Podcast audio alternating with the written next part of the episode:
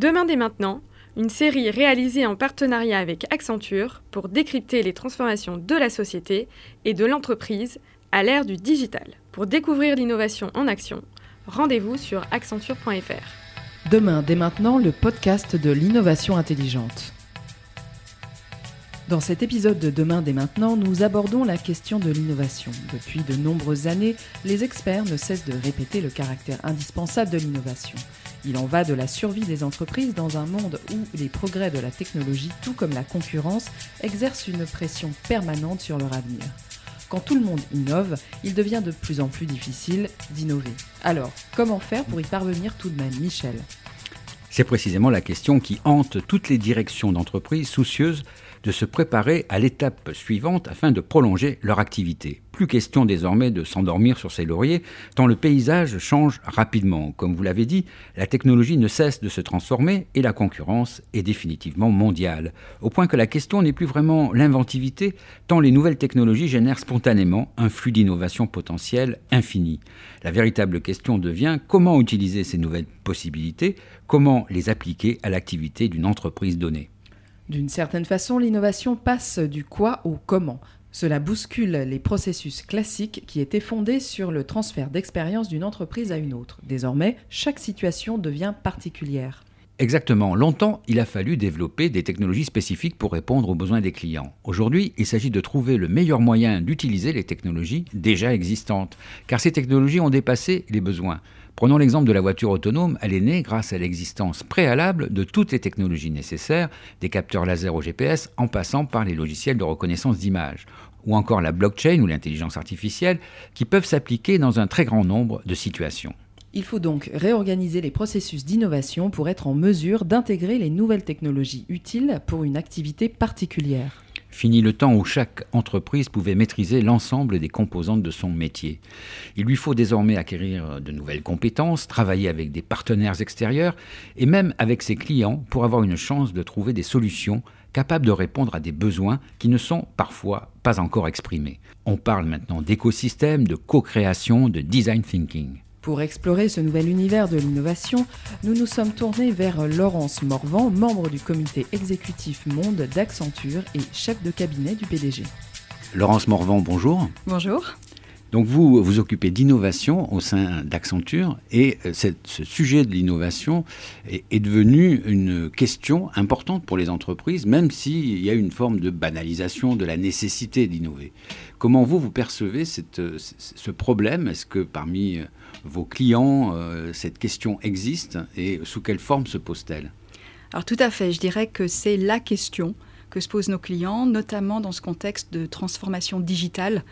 Euh, tous les PDG, tous les, euh, les directeurs opérationnels, hein, que ce soit marketing, commercial, produits, production, etc., se posent de la question de quel va être l'impact de toutes ces nouvelles technologies et comment ils vont pouvoir en tirer parti pour soit créer de nouveaux produits, de nouveaux services, de nouveaux modes de consommation, de nouveaux modes d'accès aux clients ou d'être plus efficaces opérationnellement.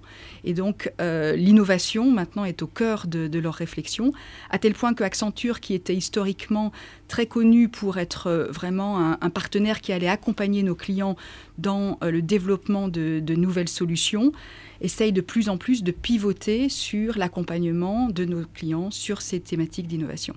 Le paradoxe, c'est que le numérique offre des possibilités quasi infinies et que c'est mhm. justement peut-être cela qui pose problème, c'est de savoir comment s'orienter et comment euh, tirer profit euh, du numérique euh, dans un cas particulier qui est celui d'une entreprise. La problématique pour les entreprises, ce n'est pas celle d'avoir des nouvelles idées puisque au contraire, on est face à une explosion des nouvelles technologies. C'est pas un problème de créativité, c'est vraiment un problème de trouver quels sont les meilleurs cas d'usage pour toutes ces nouvelles technologies, et notamment celles qui vont pouvoir avoir un impact concret euh, business assez court terme. Euh, donc on est plus sur des problématiques de développement de cas d'usage et d'industrialisation, euh, de mise en œuvre à grande échelle. Alors, est-ce que ça induit des organisations particulières pour euh, favoriser justement la découverte de ces meilleurs cas d'usage? Tout à fait. Euh, je dirais que pour euh, organiser l'innovation, il faut à la fois des lieux où on va pouvoir mettre et faire travailler en commun des compétences diverses, Donc il faut aussi des talents divers, il faut des méthodes et il faut une culture d'entreprise.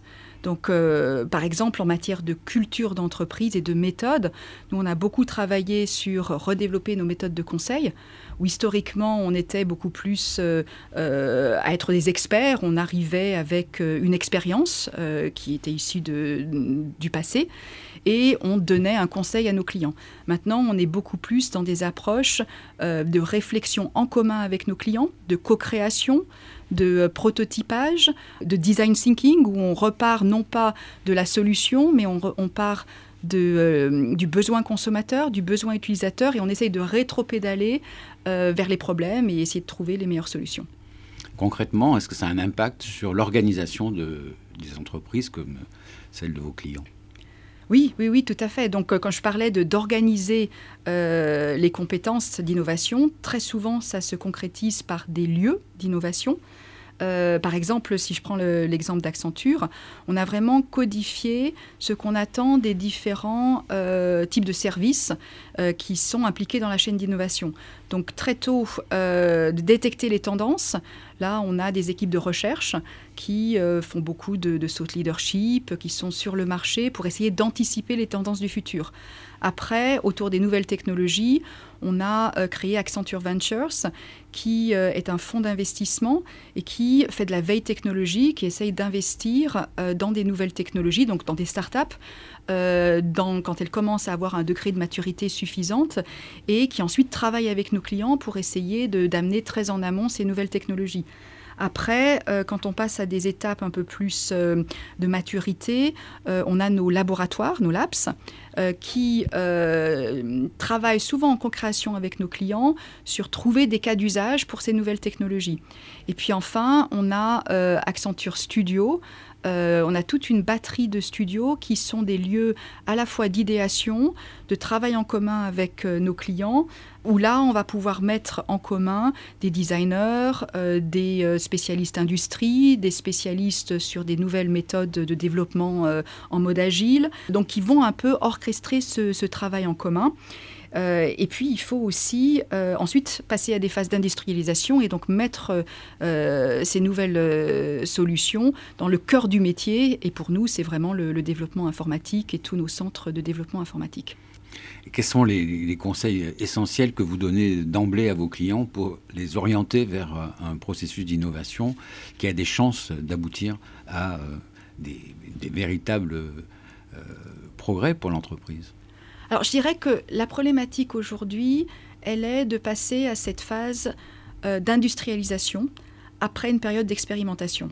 je pense que tous nos clients ont, exploré l'innovation. Ils sont tous allés faire des safaris dans la, Silicon Valley. Ils ont mis en place, euh, comme nous, des programmes d'innovation. Ils ont plein de ce qu'on appelle les proof of concept. Donc il y a une effervescence.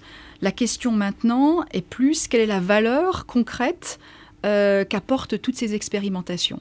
Et donc, euh, notre, nos conseils maintenant, c'est justement d'orchestrer cette innovation pour filtrer rapidement les meilleures opportunités, pour euh, canaliser les investissements vers ces, opportunités euh, et puis structurer euh, les compétences d'innovation, notamment autour de ce qu'on peut appeler des, des digital hubs. C'est-à-dire que ce sont des centres où nos clients vont pouvoir rassembler toutes les compétences autour de l'innovation multidisciplinaire. Ça va être des développeurs agiles, ça va être des designers, des designers, ça va être des compétences métiers fonctionnelles, fonctionnelles, des compétences technologiques. et ensuite, ce sont ces, ces, usines qui se structurent, qui vont travailler pour tous les départements de l'entreprise. Et la clé est effectivement de pouvoir mesurer rapidement l'impact sur le business pour pouvoir avoir une, un cercle vertueux d'innovation. Et pour mesurer cet impact, est-ce qu'il y a des méthodes particulières? Je pense qu'on reste à ce stade encore beaucoup sur euh, le nombre de, patentes, euh, le, nombre de produits, etc. Mais maintenant, plus cette innovation va être dans le cœur de métier, ça va être l'impact d'efficacité ou l'impact de vente sur ces nouveaux produits ou l'efficacité sur les, les, process. Donc la frontière entre mesurer l'innovation et mesurer l'efficacité du opérationnel devrait disparaître. Est-ce qu'il y a une réduction du délai nécessaire pour euh, faire ce constat de l'efficacité ou pas d'une innovation? C'est un peu tôt pour le dire, je pense. On est encore à cette phase où, euh, euh, puisque beaucoup d'innovations ont été quand même expérimentales, euh, on n'est pas encore suffisamment passé dans cette phase d'industrialisation, mais c'est la nouvelle étape. Merci beaucoup. Merci à vous. Merci à Laurence Morvan pour ce panorama de l'innovation et des bouleversements à l'œuvre au sein des entreprises. En ce qui nous concerne, nous vous remercions pour votre attention au cours de ces 12 épisodes de Demain dès maintenant, le podcast de l'innovation intelligente réalisé en partenariat avec Accenture.